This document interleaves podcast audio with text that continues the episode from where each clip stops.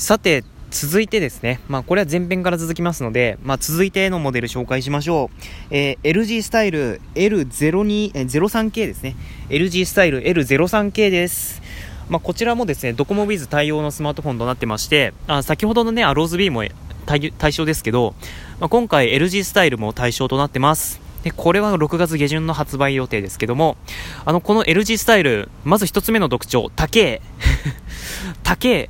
いろいろ高え。まあ、何が高いかって言いますと、まず、えー、5.5インチのフル HD プラスディスプレイ。あのね、まあ、ドコモウィズのスマートフォンの中では最高です。うん。最高、最高の、あの、解像度です。あの、今までね、アコースセンスのフル HD が最高だったんですけど、ちょっと縦に伸びたので、まあ、多少、うん、まあ、多少の差はありますけど、うん、ドコモビズの中では一番高い解像度を持ってます。で、えー、っとですね、もう一つ高いところが、あのメモリがすげえ。あの、内蔵メモリがですね、ラムが4ギガ、ロムが64ギガ。あの、これはあの、ドコモウィズのスマホの中では最高峰なので、ね、多分これが最高だと思うので、あの、結構ね、長く安心して使える機種ではないかなというふに思ってます。結構今日飛行機飛びますね。うん。しかもうるさいし。ね、そういう感じとなってます。ただね、それと引き換えにですね、端末代金もそれに応じて高くなってます。確かに4万円台、4万、4万円前半ですね。4万円だったと思うんですけど、まあ、でもね、あの、多分ね、これ 4, 4年ぐらい長い人は平気で使えると思いますので、うん、普通に4年ぐらい平気で使えるモデルだと思いますので、うん、いいと思います、これは、かなり。僕も結構おすすめしたいモデルモデルではありますね。あの予算的に大丈夫なものであれば、だいぶおすすめしたいモデルではありますね。で、まあもちろん通信速度もですね、プレミアム 4G に対応しているので、他のドコモビズスマホと比べて多少は速い。うん、多少速いです。で、もちろん例外、もちろん例に漏れず指紋認証にも対応してますし、この LG スタイルに関しては顔認証も対応していると。ね、あの、なかなかいろいろ機能が充実している、ね、あの、長く使えるスマホではあるのと、あると思いますので、まあ、ぜひ気になった方はぜひこちらも店頭で試してみてください。ちなみになんですが、こちらサイズに関してはほぼディズニーモバイルオンドコモ DM01K と一緒となってますので、あの、サイズ感がちょっと気になるなっていう方はお店に置いてあるディズニーモバイル、あの、こちらの方ちょっと試してみてください。DM01K です。うん。あの、去年の秋に出たモデルですね。あの、そちらとサイズ感がほぼ一緒ですので、ぜひ試してみてください。で、こちらはですね、付属品にクリーニングクロスが付いてますね。あの、大切に使ってねっていうメーカーの気持ちの表れでしょうね。まあ、ぜひこちら買った方は、クリーニング、クリーニングクロスを毎日持ち歩いて大切に綺麗に使ってあげてください。っていう感じで、まあ、D、LG スタイル、えー、L04、L03K での紹介でした。さて、続いて、えー、Galaxy S9 プラス。うん、すごいです。まあ、あの、ギャラクシーはですね、あの、これの前に出た Galaxy Note 8というモデルからデュアルカメラに対応しまして、ね、あの、ボケ、ボケ身を出した綺麗な写真が撮れるということで、まあね、軽く話題になったのかなまあ、まあそういう感じになりましたけど、あの、この Galaxy S9 Plus、何がすごいかっていうと、あのね、F 値が変えられるんですよ。あの、2段階にね。だから、まあ、F 値って何かっていうと、まあ、あの、まあ、この F 値が低いほど、あの、暗い場所での撮影に向いてるっていうか、あの、あ光がね、たくさん取り込めるので、暗い場所でもね、暗い場所でも光がより多く取り込めるので、だから、まあ、F 値が低いスマホは夜景に、夜景が、夜景が強いみたいな感じでよく言われることもあるんですけど、今回のこのギャラクシーですね、あの、この F 値が変えられるの。だからね、1.5と2.4、この2つの値に変えることができて、まあ、昼間は、あの、F 値2.4であの、まあ、若干光を取り込む量を、まあ、若干抑えて、まあ綺麗に撮れると。で夜にな夜と認識したら自動で F 値1.5に切り替えをして、まあ、暗いところでもより光を取り込んで綺麗な写真を撮れるようにするという感じでなかなかこれすごいなと思ったんですよ僕もね。うん。ねあの今までそんなスマホ見たことないのであのこれはちょっとやべえなと思いましたね、あの、お店のデモ機でも確認しましたけど、ちゃんとね、あの、絞り値変えられてるっていう感じで、ね、本当に、これはもう本当にすげえなって思いました。でね、なんだろう、なんか自転車がいっぱい走ってるんだけど、なんだろう、あれ す、え、暴走族じゃないよね。なんかブンブンとか音しないしね。なんだろう。よくわかんねえや。まあいいや。で、あの、今回もですね、まあデュアルカメラに対応してまして、なんだったかな、今回もまあボケ身を出した写真が撮れるんだったかな。あの、片っぽが望遠レンズで、あ望遠レンズに関しては、あの、絞り値は変更できないんですけど、まあ、それでもね、あの、ボケ、ボケ身を出した写真が撮れたり、ボケ味を出した写真が撮れたりとか、あと、遠くのものも、あの、手ぶれとかを、まあ、あまり気にせずに写真が撮れるっていう。あの、望遠レンズのやっぱいいところは手ぶれがあまり気にならないところですね。あの、デジタルズームになるとやっぱり手ぶれとかが結構大きくなっちゃうので、まあ、こういう望遠レンズを搭載したスマホは、手ぶれとかが、まあ、起きにくいっちゃ起きにくいので、まあ、いいところでありますね。で、まあ、そしてですね、ドルビーアトモスに対応していると。ね、ドルビーアトモスが何だったかな？あの映像コンテンツだったかな？違う、音声だ。音声コンテンツだったかな確か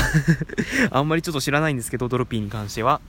まあ、それで、まあ、結構動画も動画もすごいクオリティで楽しめると。で、まあ、あの、プラスシリーズの利点としましては、内蔵メモリのラムがね、6ギガなので、あの普通のプラスなしのやつは4ギガなので、まあ、ちょっとここら辺もアドバンテージかなっていうふうに思ってますが、あとワイヤレス充電も、あのね、去年の iPhone X、8、8プラスから対応し始めましたけど、iPhone はね、あのね、ギャラクシーはね、その前からずっと対応してるんですよ。あの、確か S9 からは普通に対応してたような気がしますけど、普通に対応してるので、あの、まあ、結構ね、うん、いいと思いますよ。本当にワイヤレス充電は便利なので、まあ、ぜひ買った方はぜひ使ってみてください。ね。まあ、そういう感じで、結構ね、この圧巻のスペックっていうのはいいいいところですよね。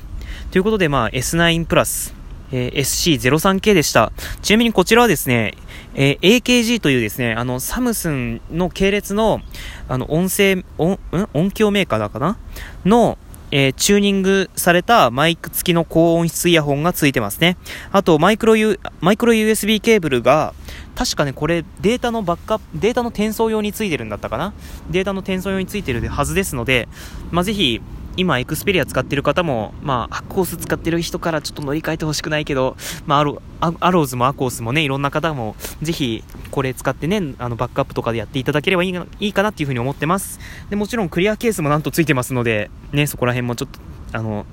期待していいんじゃないかなっていうふうに思ってます。さて、続いて、Galaxy S9、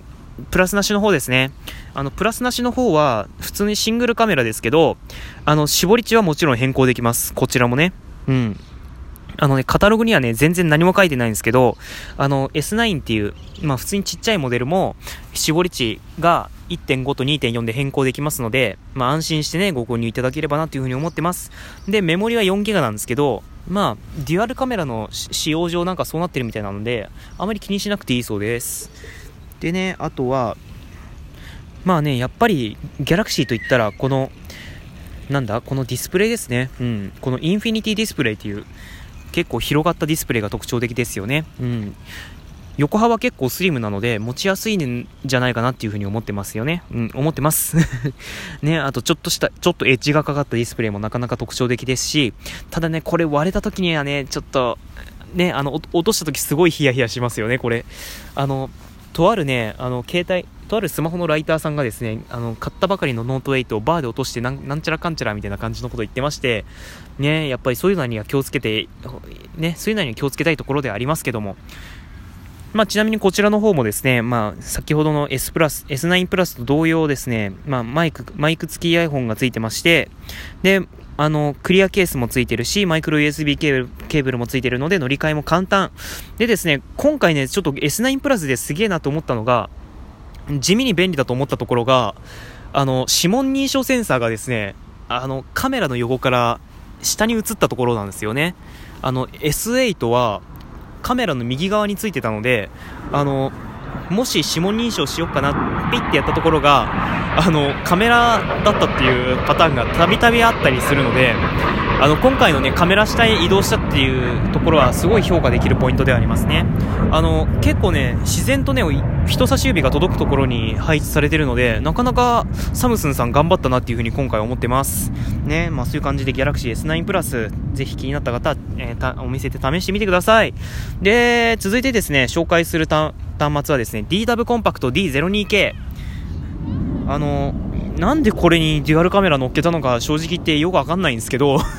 ね、なんでデュアルカメラ乗っけちゃったんだろうなって思うんですけど、まあタブレットでもなんかデュアルカメラを使ってボケ味を出した写真が撮れますよっていう感じで、ちなみにこちら製造の会社はファーウェイらしいんですけど、ね、ファーウェイを、もうおかげですよね、もう。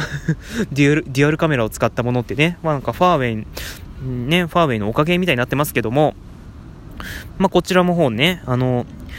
前回の D タブコンパクトが内蔵メモリが3ギガ30、3ギガ16ギガだったんで、まあ、今回の D タブコンパクトが3ギガ32ギガとなっているので、あの保存容量、保存領域がね、あの2倍になりました。ね、あの、やっぱタブレットで16ギガってなんか心もとないので、ね、まあ、この2倍になったっていうのは結構いいかなっていうふうに思ってます。でね、多分おそらく D タブコンパクトって毎年なんか安売りされてるので、まあ、安売りされてるタブレットでこれならいいんじゃないかなっていう、ちょっと思いましたね。うん。ね、指紋認証も漏れなくついてるので、まあ、結構いいんじゃないかなっていうふうに思ってます。Android のバージョンも8.0なので、うん、なかなかいいと思いますよ。で、まあ、自立スタンドっていうのが結構いいポイントですよ、本当に。D タブって言ったらね。この自立スタンドがね、なかなか何気に使えるので、ぜひ D タブコンパクト買ったリスナーさんはぜひ試してみてください。